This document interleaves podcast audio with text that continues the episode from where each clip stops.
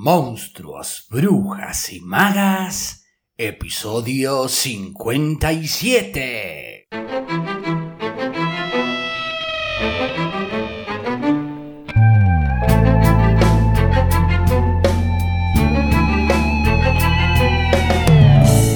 Bienvenidas, bienvenidos y bienvenidas a un nuevo episodio de Monstruos, Brujas y Magas, un podcast producido por la Crespo Studio, espacio multiplataforma que desarrolla actividades de formación, investigación, participación y encuentro vinculadas al teatro, el cine y la literatura.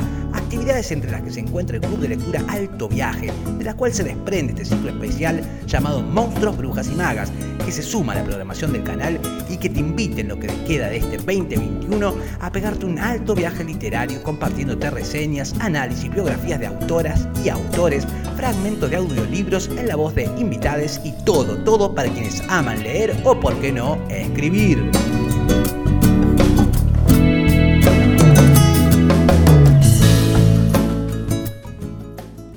Hola pebetes, pebetas, seres de este mundo y por qué no del más allá.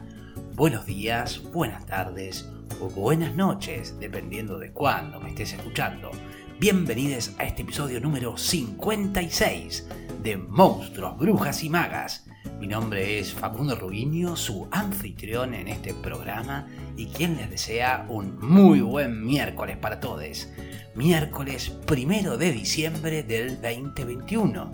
Ya estamos en la recta final de este año que finaliza. ¿Cómo lo llevaron? ¿Cómo lo van llevando? Aún no termina. ¿Pudieron crear en la adversidad momentos de belleza, de poesía, de encuentro con otros o con ustedes mismos, con ustedes mismas? Deseo que sí y que si no, antes de que finalice el año, logren hacerlo para prepararle el terreno al próximo año. Que no sea cosa tampoco de procrastinar, ¿no? Bueno, el año que viene arranco. Todavía quedan un par de días un par de oportunidades.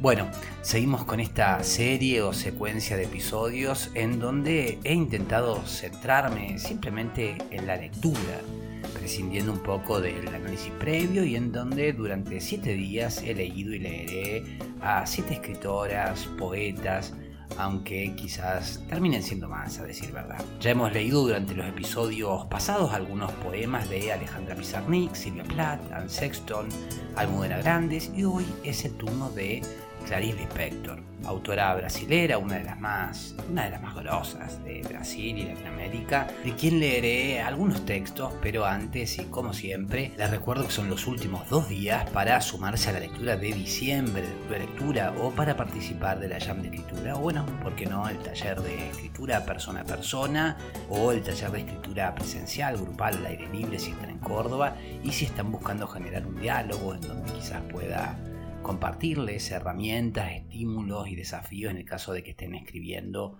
o deseen comenzar a escribir. También recuerden que pueden comunicarse vía WhatsApp al mail lacrespoestudio.gmail.com para hacer llegar comentarios sobre algún episodio, pedido de lecturas y también que pueden votar hasta mañana si les va la idea de incluir la lectura de vuestros textos durante algún episodio en la semana a manera de segmento. Es decir, que cada tanto lea los textos vuestros que me envíen a fin de darlos a conocer o, por qué no, de generar un diálogo entre escritoras, escritores y posibles lectores o lectoras. Bueno, pueden votar hasta mañana si le damos para adelante a esa idea. Quienes voten tendrán prioridad en el caso de que vea que hay unos cuantos interesados en que la idea se materialice. Vamos ahora entonces con la lectura de Clarice Lispector. Como les decía, no me voy a detener mucho en el análisis y en la biografía como es habitual en muchos episodios, quizás eso llegue en algún momento, de hecho pienso que en el episodio de ayer hablé bastante.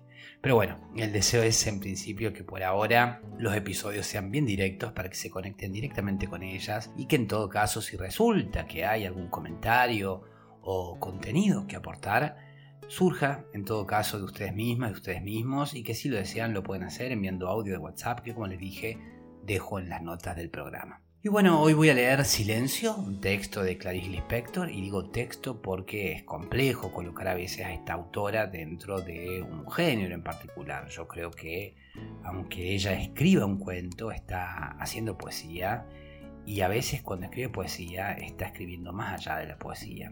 Les dejo entonces a ustedes el análisis esta vez y elegí este texto porque justamente está traducido por Cristina Perirossi, de quien hablamos en anteriores episodios y de quien leí también algunos poemas. De modo que Silencio podría ser eh, una poesía, quién sabe. La misma Clarice Lispector decía que no escribía dentro de géneros, sino que eh, ella se consideraba un amateur, un amante de la escritura y se ocupaba de mantenerse así. De modo que leeré entonces, como decía, Silencio y si me queda tiempo otro texto de ella llamado Volar. Comencemos entonces con Silencio, con traducción de Cristina Perirossi, que dice más o menos así.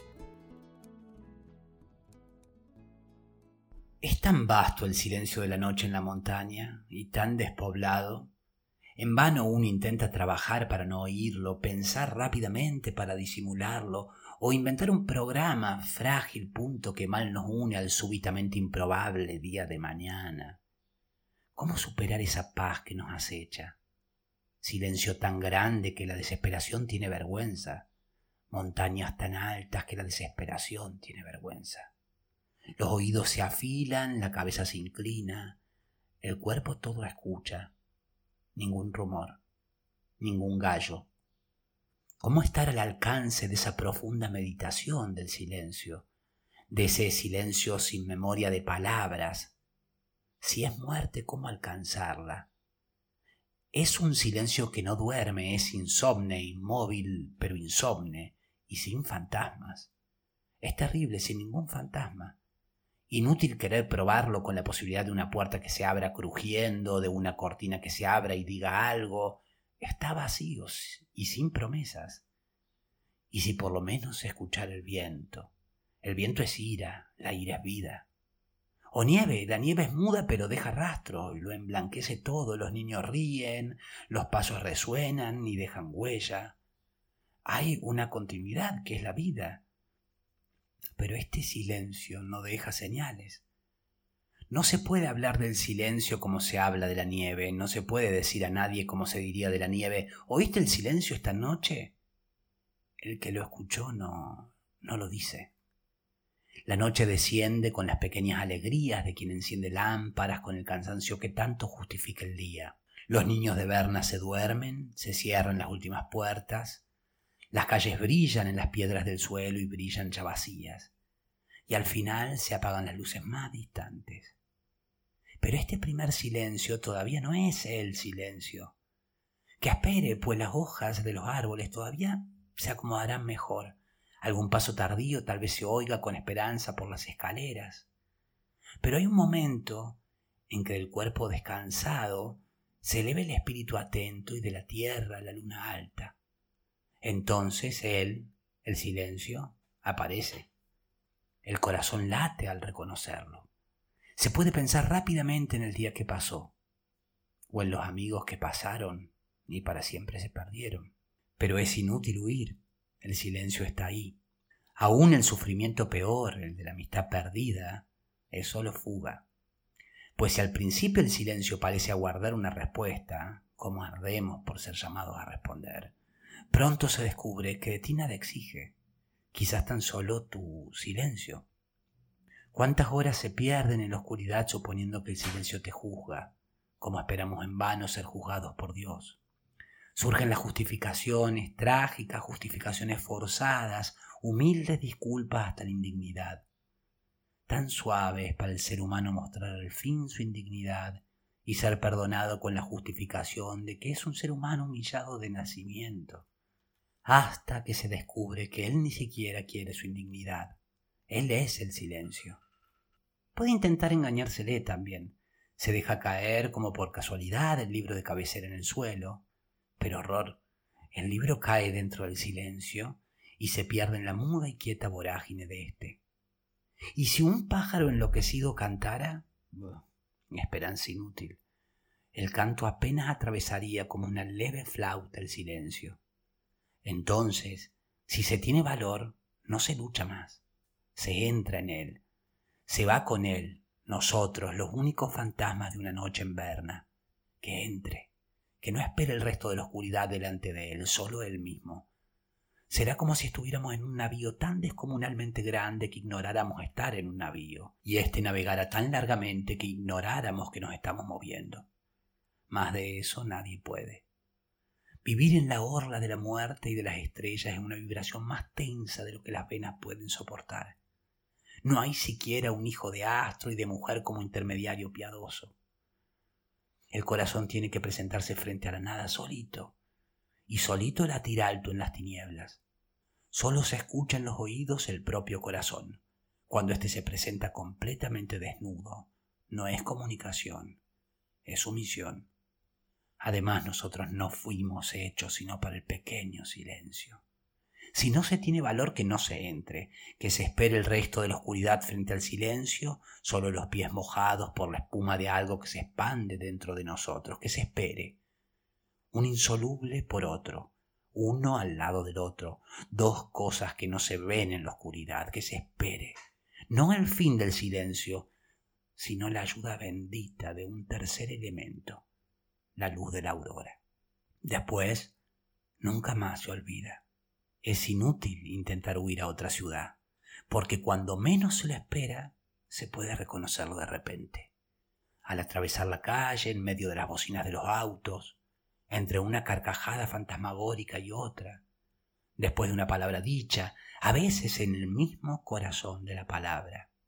Los oídos se asombran, la mirada se desvanece, helo ahí, y desde entonces él es fantasma. Y creo que me queda tiempo para un texto más. Vamos entonces con Volar, que dice más o menos así. Ya escondí un amor con miedo de perderlo, ya perdí un amor por esconderlo, ya estuve en manos de alguien por miedo, ya tuve tanto miedo al punto de ni sentir mis manos. Ya expulsé de mi vida personas que amaba, ya me arrepentí por eso. Ya pasé noches llorando hasta caer de sueño. Ya me fui a dormir tan feliz al punto de ni conseguir cerrar los ojos. Ya creí en amores perfectos. Ya descubrí que no existen. Llamé a personas que me decepcionaron, ya decepcioné a personas que me amaron. Ya pasé horas frente al espejo intentando descubrir quién soy. Ya tuve tanta certeza de mí a punto de querer desaparecer. Ya mentí y me arrepentí después. Ya dije la verdad y también me arrepentí. Ya fingí no dar importancia a las personas que amaba, para más tarde llorar silenciosa en mi canto. Ya sonreí llorando lágrimas de tristeza, ya lloré de tanto reír, ya creí en personas que no valían la pena, ya dejé de creer en las que realmente valían. Ya tuve crisis de risa cuando no podía, ya quebré platos, copas y vasos de rabia, ya eché de menos a alguien, pero nunca se lo dije. Ya grité cuando debía callar, ya callé cuando debía gritar. Muchas veces dejé de decir lo que siento para agradar a unos, otras veces dije lo que no pensaba para lastimar a otros. Ya fingí ser lo que no soy para agradar a uno, ya fingí ser lo que no soy para desagradar a otros. Ya conté chistes y más chistes sin gracia solo para ver a un amigo feliz. Ya inventé historias con final feliz para dar esperanza a quien lo necesitaba. Ya soñé demasiado al punto de confundir la realidad. Ya tuve miedo de la oscuridad. Hoy en la oscuridad me encuentro, me agacho, me quedo ahí. Ya caí innumerables veces pensando que no me iba a levantar. Ya me levanté innumerables veces pensando que no caería más. Ya llamé a alguien que no quería solo para no llamar a quien realmente quería. Ya corrí tras un auto porque se llevaba a quien yo amaba. Ya llamé a mi madre en el medio de la noche huyendo de una pesadilla, más ella no apareció. Y la pesadilla fue aún mayor. Ya llamé a amigos, a personas cercanas y descubrí que no lo eran. Algunas personas nunca necesité llamarles nada y siempre fueron y serán especiales para mí. No me den fórmulas exactas, porque no espero acertar siempre no me muestren lo que esperan de mí porque voy a seguir mi corazón. No me hagan ser lo que no soy, no me inviten a ser igual porque sinceramente soy diferente. No sé amar a medias, no sé vivir de mentiras, no sé volar con los pies en la tierra. Soy siempre yo misma, mas ciertamente no seré la misma para siempre. Gusto de los venenos más lentos, de las bebidas más amargas, de las drogas más poderosas, de las ideas más locas, de los pensamientos más complejos, de los sentimientos más fuertes. Tengo un apetito voraz y los delirios más locos. Me puedes hasta empujar de un acantilado que yo voy a decir, ¿y qué? Amo volar. Y ahí estuvo, entre nosotros, visitándonos o invitándonos a sumar al viaje, Clarice Lispector, lectura que deseo hayan podido disfrutar tanto como yo. Y bueno, por aquí quedamos y creo que esta fuerza de vida eh, le hace un poco de equilibrio quizás a esa fuerza de muerte que recorrimos en anteriores episodios quizás. O bueno, eso siento yo. Y eso deseo, que a través de la literatura les atraviese la vida con todo lo que en ella hay. Que peor es, ¿no? El adormecimiento quizás, el aniquilamiento de los sentidos, de la emoción. Mientras haya poesía vamos a estar probablemente un poco más a salvo, creo, incluso de nosotros mismos, de nosotras mismas. Eso se me ocurre a mí, ¿qué sienten ustedes? Recuerden que pueden enviar audio de voz al WhatsApp que dejo en las notas del programa, escribir al Instagram de Monstruos, Brujas Magas compartiendo sus impresiones sobre este episodio, sobre algún otro, pidiendo que lea algún autor, autora que les guste y recuerden que pueden votar si hacemos una sección especial en donde eh, lea vuestros textos para dar compartir sus escritos. Y bueno, por acá quedamos hoy. Aquí queda este episodio número 57 de Monstruos, Brujas y Magas, en donde deseo haberles aportado contenido que haya sido de su interés y haber sido buena compañía y agradecerles porque ustedes han sido buena compañía para mí y valoro mucho que me sigan acompañando para aprender, descubrir, redescubrir y, por qué no, encontrarnos en el camino de este alto viaje entre monstruos, brujas y magas. Gracias, como siempre, a quienes ayudan a hacer este podcast sostenible, participando en las actividades o bien colaborando a través de los distintos medios como Mercado Pago, Cafecito, Coffee, Western Union, y también a quienes no pueden aportar pero muestran su apoyo recomendando este podcast a amigues en sus redes. Mañana jueves vamos a seguir leyendo a poetas y escritoras en esta serie de episodios. Va a ser el turno de Terkigan, de quien leeré algún, alguno o algunos cuentos, veremos. Pero eso será mañana porque aquí quedamos hoy. Mi nombre es Facundo Rubiño, coordinador y creador de la Crespo Estudio, y quien les desea que hagan un muy buen día Será entonces hasta mañana jueves, pebetas, pebetes, para seguir con más Monstruos, Brujas y Magas a las 7.30 Argentina por tu plataforma de podcast favorita.